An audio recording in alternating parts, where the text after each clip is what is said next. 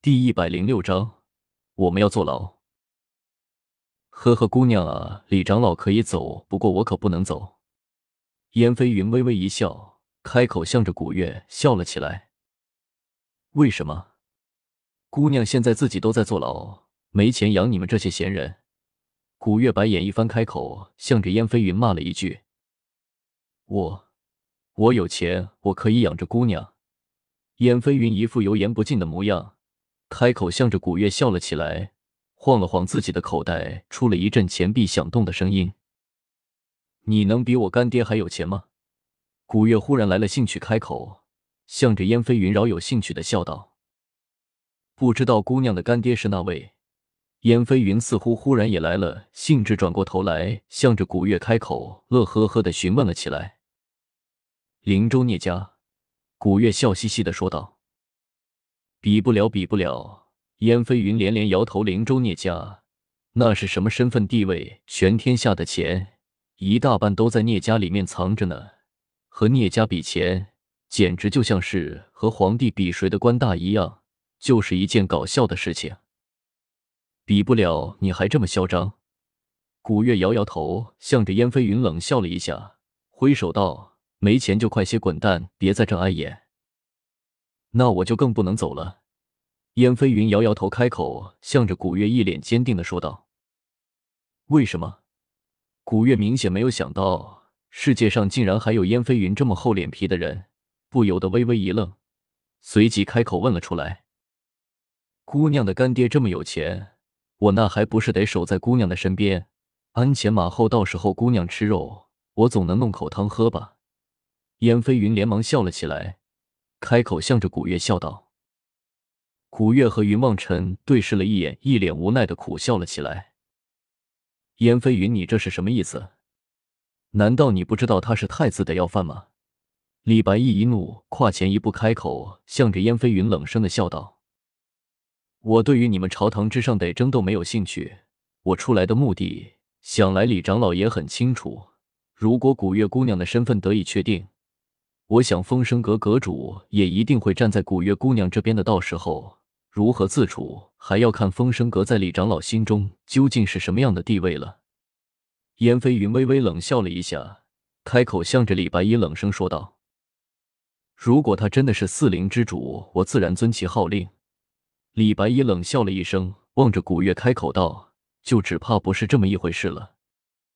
是与不是，总要他通过了阁楼四门的考验才能知道。至于现在，我们还是宁可信其有，也不可不信啊。”燕飞云嘿嘿的冷笑了一下，忽然站了起来，开口向着李白一道：“我得带他回去。至于你们太子那边，你自己去和他解释吧。人间的事情我们不想插手太多，但是不代表我们没有能力插手。”你李白一怒声的叫了一句，想了想，终于还是没有做，只是冷声道：“你自己想办法吧，我不阻拦你便是。你不光不能阻拦，还要帮忙。”燕飞云说的斩钉截铁，丝毫也不给李白衣一点的面子。望着李白衣，只是冷笑：“你做梦！”李白衣有些抓狂了起来，开口向着燕飞云冷声的喝道：“我看在大家都是阁楼一脉，对你处处忍让，你也不要太过分了。太子乃是我的弟子，如果你要和他作对，便等同于和我作对。如今我让你救他们离去，已经是看在阁楼一家的面子上，给足了你脸面。”如果你非要逼我，就不要怪我不讲情面。我可没有逼你，只是你也知道，寻找四灵之主才是阁楼四门的目标。人间一切皆是尘土，这不光是我的意思，便是你们风声阁主也是这个意思。难道你非要等风铃来了之后才愿意合作吗？燕飞云沉声的向着李白衣说道：“我明白了。”李白衣长叹了一声，望着燕飞云开口道：“我便帮你将他们救出去，但是你带着他们快快离开，免得到时候夜长梦多太子和魔界之人多有来往，出了什么事情，我只怕我也保不住你们。你们别商量了，我不走。”古月站在一边，有些郁闷了起来。他站在旁边，看着两个人为了他的去留问题吵得不可开交，心中不由得烦躁了起来。开口叫骂了起来。为什么？燕飞云有些纳闷的转过头来望着古月，笑道：“我就不走，你们凭什么管我？你当你是我们家亲戚啊？”古月一脸没好气的向着燕飞云骂了起来。燕飞云也被古月噎得说不出来话，愣了半天，终于还是开口道：“那算了，干脆你把我也关进来吧，我陪着古月姑娘好了。”滚去隔壁牢房！古月骂了一句，自己愤愤的坐了下来，懒得再理会燕飞云了。李长老，你看这个。